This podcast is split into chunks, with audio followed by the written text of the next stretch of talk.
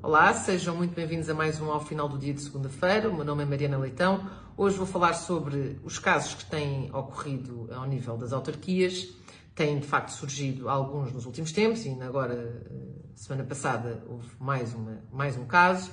Um, e, e estes, estes, casos, ao nível de, do poder local, não são de agora. Há, há, há algumas décadas que sabemos que, que, e foram já alguns deles eh, trazidos a público, outros houve indícios ou houve suspeitas, acabaram por não, não ter eh, depois eh, sequência para irem a tribunal, mas a verdade é que a corrupção ao nível do poder local é uma realidade.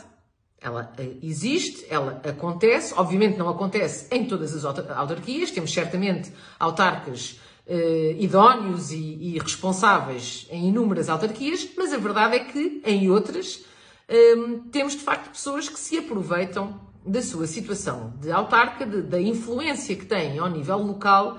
para, através do benefício que podem dar a determinadas empresas ou entidades, ou até mesmo pessoas eh,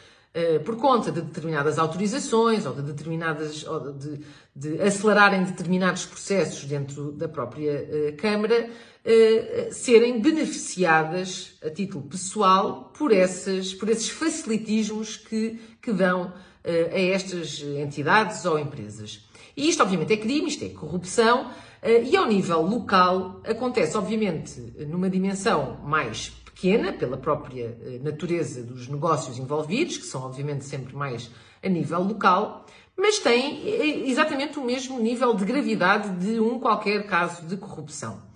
Eh, não só prejudicam profundamente o funcionamento de qualquer autarquia, como desprestigiam profundamente as próprias instituições que estas pessoas acabam por estar a representar. E isto acontece porque, efetivamente, eh, temos tido inúmeros problemas ao longo das últimas décadas em que o Poder Judicial não consegue ou não tem conseguido, agora cada vez, felizmente, com, com maior sucesso, vêm estes casos a, a, público, mas durante as últimas décadas, eh, por alguma ineficácia ou, ou, ou, por inoperância ou por incapacidade, eh, muitos destes, destes, destes casos aconteceram sem que houvesse efetivamente qualquer uh, investigação sobre eles. Uh, e, portanto, há um sentimento de impunidade que é, no fundo, parte do problema, porque esse sentimento de impunidade é o que faz com que, ao longo destes, destes dos anos, os autarcas continuem a ter este tipo de comportamentos, sentindo que não lhes vai acontecer nada, ou porque os valores são pequenos, ou porque eh, não são investigados, ou porque ninguém vai suspeitar e ninguém vai perceber que aquilo se está a passar.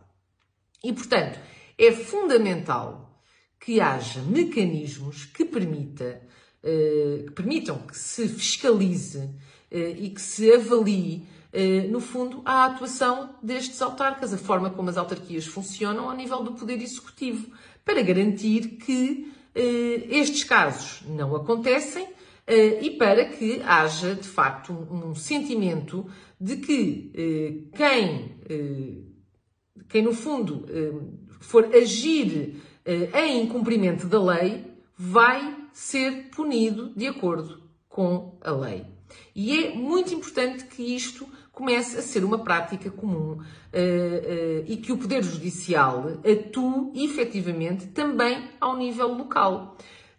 Os mecanismos que existem hoje em dia ao nível da própria do próprio funcionamento do, do, do, poder local são, obviamente, insuficientes eh, para fazer essa fiscalização um, e, portanto, é preciso que uh, haja mais meios, mais mecanismos e uma maior uh, atuação por parte uh, do Poder Judicial de investigar, de